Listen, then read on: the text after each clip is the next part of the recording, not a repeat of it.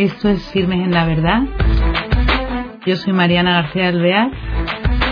Voy a empezar con las entrevistas.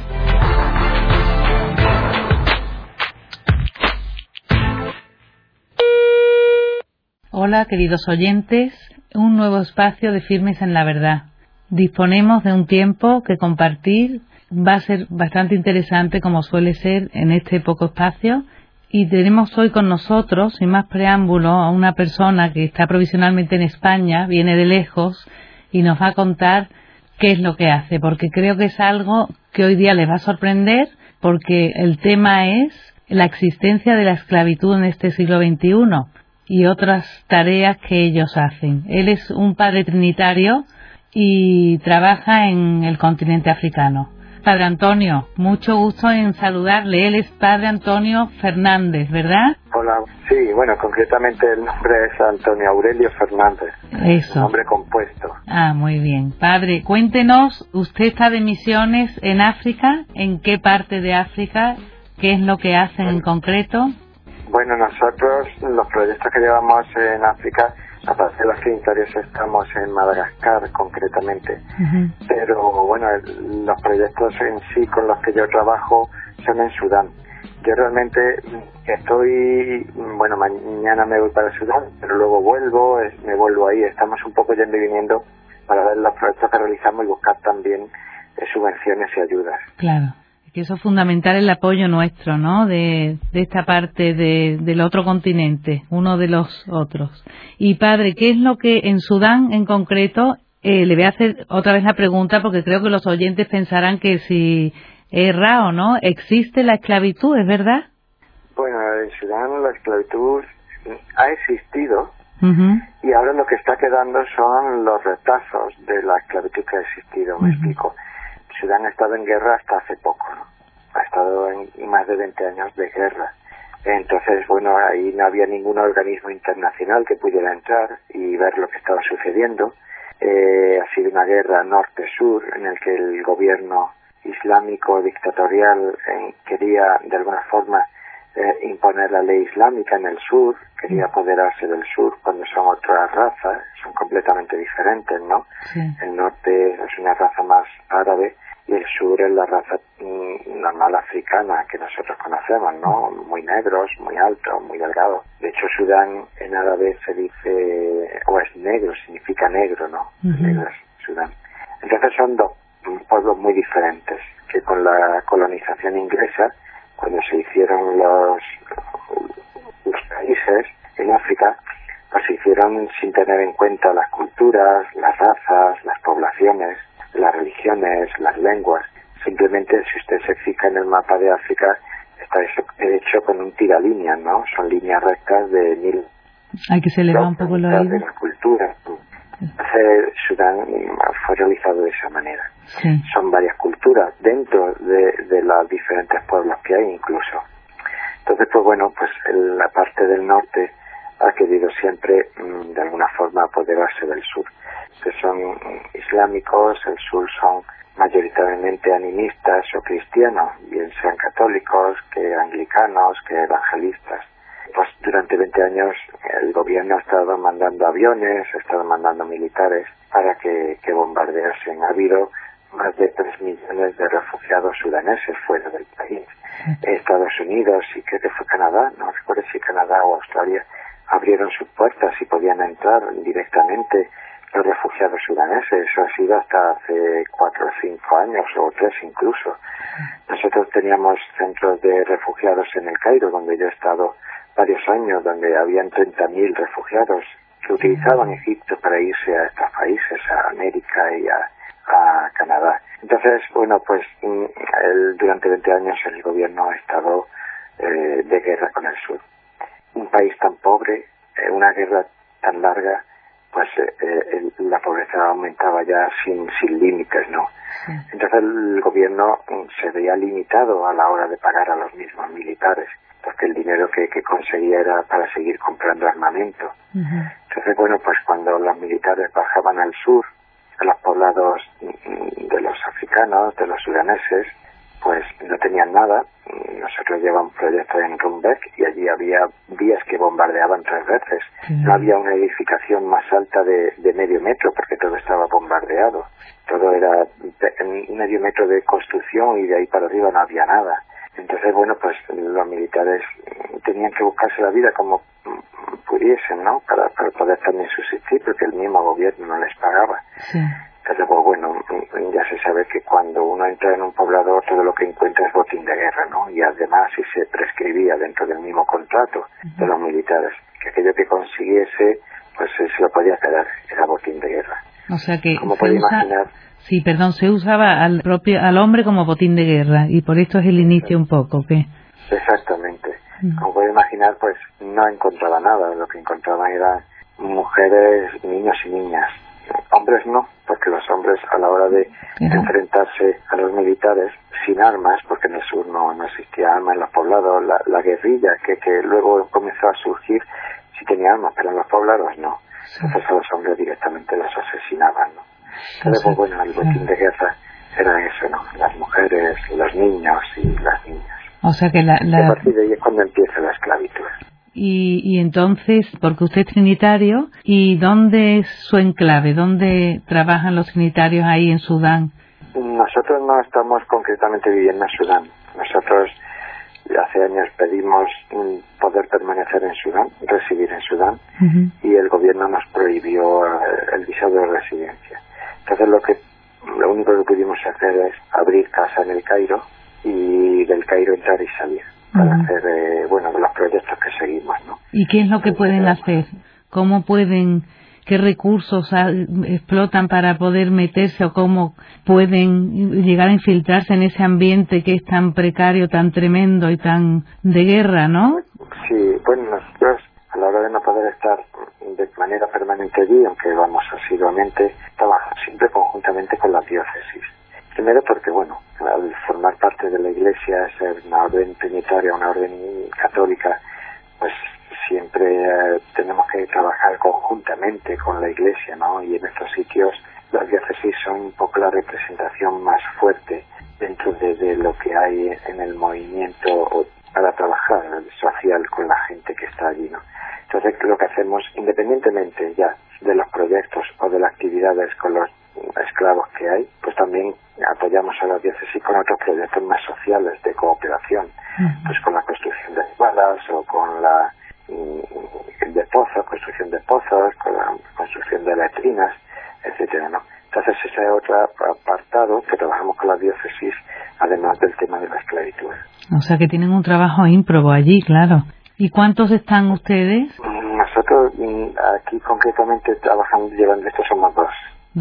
Hay una organización, sí, una organización de laicos también que están apoyándonos y, por ejemplo, ahora cuando me vaya mañana a Sudán vienen tres laicos también, personas de, España que también apoyan mucho los proyectos a través de actividades, generan parte económica con, con actuaciones que hacen, benéficas, eh, de actividades y entonces ellos también vienen porque es fundamental. Yo creo que la Iglesia tiene que seguir apoyándose a personas como nosotros con otra responsabilidad pero con la misma sensibilización pues están deseosos de, de ayudar y colaborar. Yo creo que el problema de la Iglesia es que mm, no se le da espacio a los mismos laicos para que puedan manifestar su deseo de ayuda y de colaboración. Entonces ellos mismos son los que se acoplan, ellos mismos son los que se unen, ellos mismos son los que deciden y nosotros en estos proyectos estamos ahí simplemente pues para animar, para que cuando desfallecer, porque con estas situaciones hay muchos momentos de desfallecimiento, pues estar ahí y seguir fomentando la fe y seguir fomentando la esperanza de todo lo que se está haciendo. Claro, porque ahora, por ejemplo, dice usted que van un grupo de laicos, ¿no? Bueno, varios laicos con ustedes. ¿Cuál va a ser su trabajo allí? Ver un poco los proyectos que estamos realizando. Nosotros también en, la capital también tenemos en granjas escuelas donde eh, los niños liberado pues los hemos acogido porque bueno cuando se liberan niños y niñas se busca la familia de referencia, ¿no? De dónde pueden proceder, de qué tribu, de qué cultura. Y si se encuentra alguien de la tribu alguien de la familia, se deriva a ellos para que ya estén con ellos.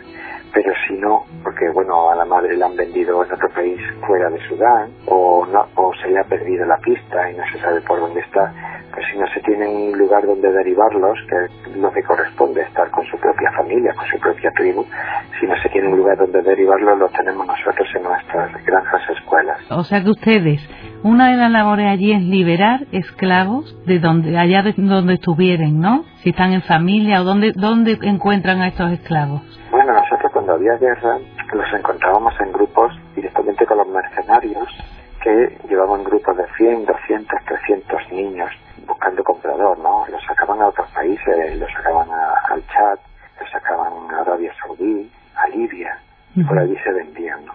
Entonces nosotros intentábamos comprarlos antes de que se perdiesen, de que los sacasen fuera, porque ya era seguro que no se volverían a encontrar nunca más. Y en el momento que los liberábamos, pues los derivábamos a nuestros centros de acogida, y como ya digo, nos encontraba una familia, una tribu que correspondiente, ¿no? Qué tremendo, ¿verdad? O sea que le tenía que comprar para liberarlos. ¿Y a qué precio se compraban a estos niños? Bueno, el, niño, ya sabe usted que en la cultura islámica las mujeres y las niñas siempre tienen menos valor, ¿no? Ah. Entonces, aunque se pagase en dólares, el niño correspondía aproximadamente a 300 euros, la niña 250 y la mujer 200. O sea que la mujer nada por los suelos, la mujer. Y, y les compran a estos niños, los llevan a la granja y procuran, si no, buscar a qué, de qué tribu vienen y para que puedan quedarse allí, claro, porque la adopción ni mandarlos a otros países, eso me imagino que será una, una salida que no es buena para ellos, ¿no? No, no, no, absolutamente. Cuando uno ha nacido en su país, tiene derecho a permanecer en ese país, a desarrollarse, a a tener unos derechos, unos mm, requisitos, unas aportaciones, una cultura, una enseñanza. Nosotros incluso con el tema de la inmigración, por ejemplo en España, que a veces que viene a quitarnos el trabajo, nos da pena porque realmente esta gente lo que sí quisiera es vivir en su país y poder desarrollar su país y poder desarrollarse a ellos. Nadie quiere salir de su propia casa, nadie quiere dejar a su familia. Si lo hacen es porque hay una necesidad mucho mayor. Y entonces nosotros no queremos que, estos niños dejen su país, sino que crezcan en él porque han nacido en él y en su cultura y es su gente. Entonces nos llevamos temas de, de adopción. Claro, muy bien y lo único que ustedes les acogen cuando no encuentran a su familia, claro, porque si después de la guerra, como ha dicho, al padre le habían matado, la madre a lo mejor está vendida como esclava, no les encuentra, entonces les acogen y, y con ellos que hacen escuelas, le, porque no los pueden tener allí eternamente, claro. Sí, bueno, ellos van creciendo. Ya tenemos chicos que están en la universidad, chicas que están en la universidad. Qué maravilla. Están estudiando medicina o están estudiando derecho, están, porque se les da esa oportunidad, ¿no? Para que ellos mismos saquen adelante su propio país hay casos que los sacan para estudiar y ya luego no quieren volver a su propio país, no, ellos tienen que estudiar en su país y sacar adelante su propio país. Entonces nosotros ahí ese seguimiento, ¿no? De que ellos sigan adelante y tengan la oportunidad de, de formarse y de educarse para luego trabajar apoyándose a ellos mismos. Claro, claro, uy padre, qué maravilla. Entonces usted cuando viene a España dice que viene sobre todo para pedir ayuda.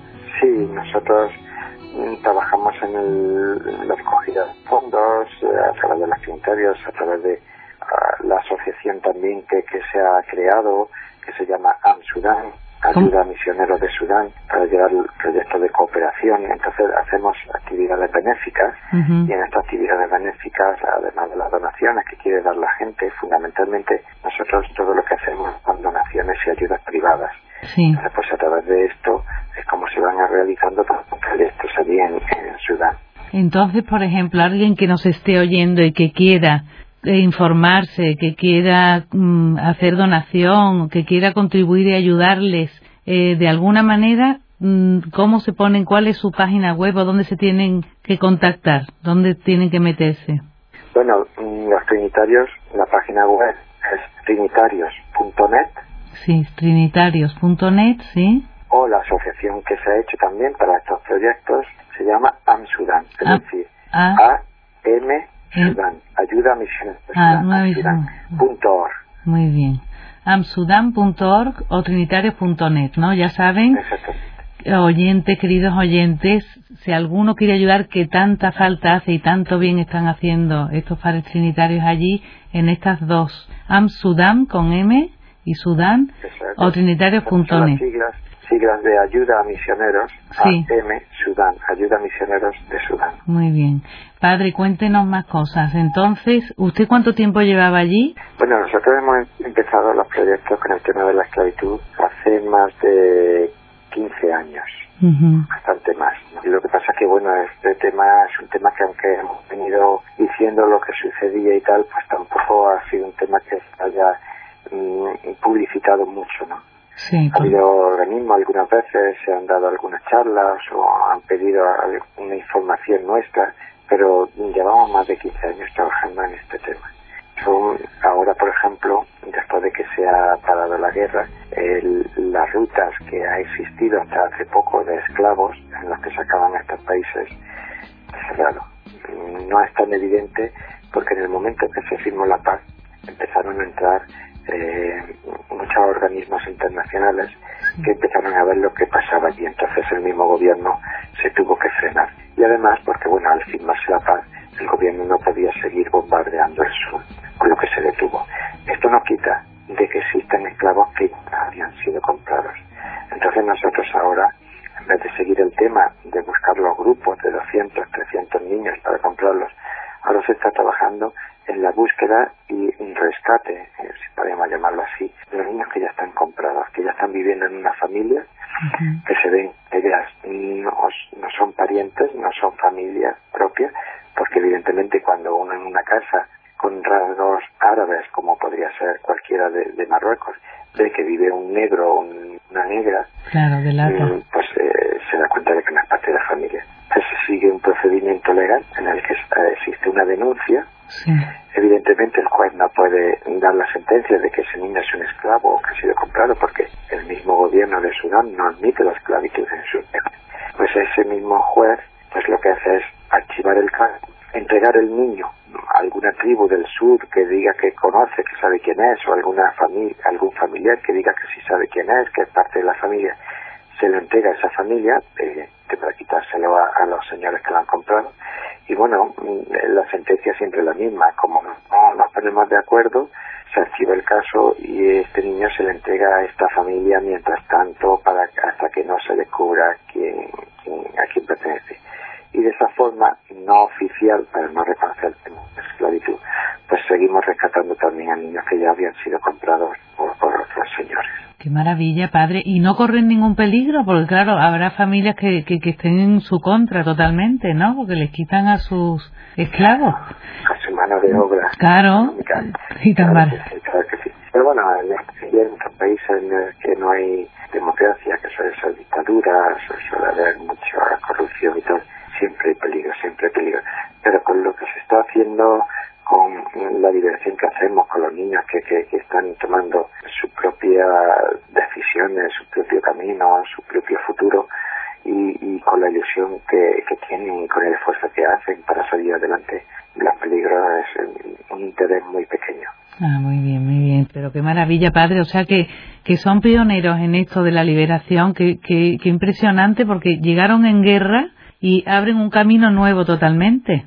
Sí, nosotros hemos estado ahí en guerra, hemos estado ahora que hay la paz, hemos estado presentes, eh, siempre intentando en un segundo plano, pero apoyar a esta cultura que ha sufrido tanto, que lo ha pasado tan mal, ¿no? Mm, yo recuerdo el, primer año que ya se firmó la guerra eh, y empezamos a hacer actividades. Mm, no había nada, ni siquiera un mazadón para trabajar la tierra. Y la gente lo trabajaba con las manos, sin esperanza porque eran generaciones que habían vivido en la guerra y no tenían esperanza de que el acuerdo durase más de dos meses, seis meses. Entonces, bueno, intentaban cultivar pequeñas partes sin saber si iban a tener que volver a salir corriendo como habían estado haciendo durante tantos años. Pobre, Luego ya ha pasado el tiempo, un año, dos años, tres años, y ya ha ido creciendo todo, ya hay nuevos muelles, ya hay nuevas construcciones, entonces ahora nosotros, gracias a Dios, nos sentimos orgullosos de que hemos sido parte de la esperanza de este pueblo. En segundo plano, porque ellos son los, que tienen que, construir su futuro. pero sabiendo que la Iglesia ha estado lo mismo. Cuando estaban en guerra y no había ningún organismo además de la Iglesia, todos estaban huidos, las ONGs en, tiempo de guerra no están en estos sitios, la única que estaba la Iglesia, y también está cuando están construyendo su futuro.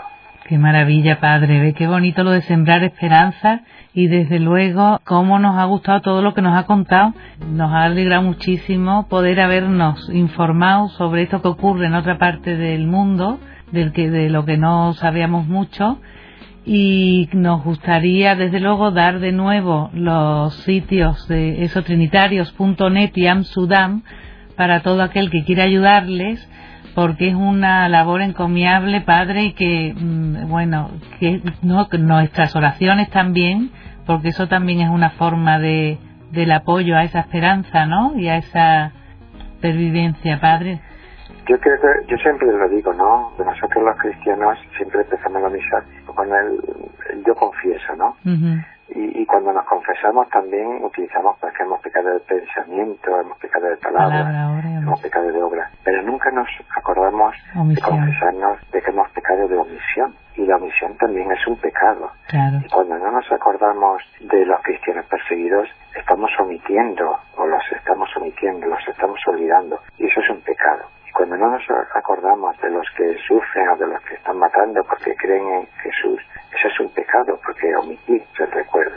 Entonces yo creo que sería bueno que cada vez que, hacemos o que públicamente digamos el yo confieso, cuando digamos de pensamiento, palabra, obra y omisión, que cuando sea la palabra omisión la intentemos relacionar siempre con los cristianos perseguidos. Muy bien, qué bonito, Padre, ¿eh? con esa iglesia tan necesitada. Pues, Padre, cuente con nuestra oración, desde luego, y qué buena lección nos da y qué buen aprendizaje vamos a tener con eso de que cada día que recemos el yo confieso o nos pongamos en oración el no olvidar a la iglesia necesitada. Muchísimas gracias, Padre, por compartir este tiempo con nosotros. ¿eh? Gracias a vosotros por contar un poco y hacer y querer hacer contar a todos los oyentes por la experiencia de, de muchos cristianos que están en estos países. Sí, que Dios le bendiga, Padre. Igualmente, muchas gracias. Adiós.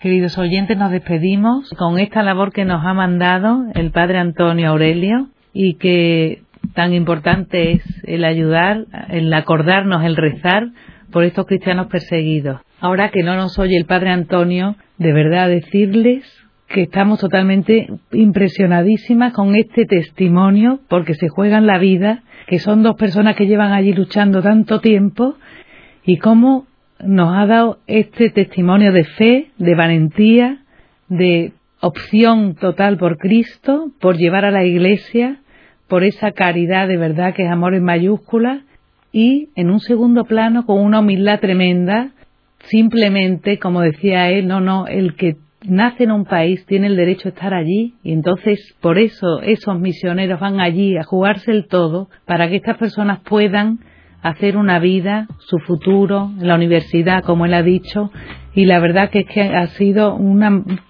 una maravilla. Lo que quiero que valoremos esta grandeza, estos hombres que luchan dentro de la Iglesia, estos apóstoles de Cristo. Un saludo y hasta el próximo programa.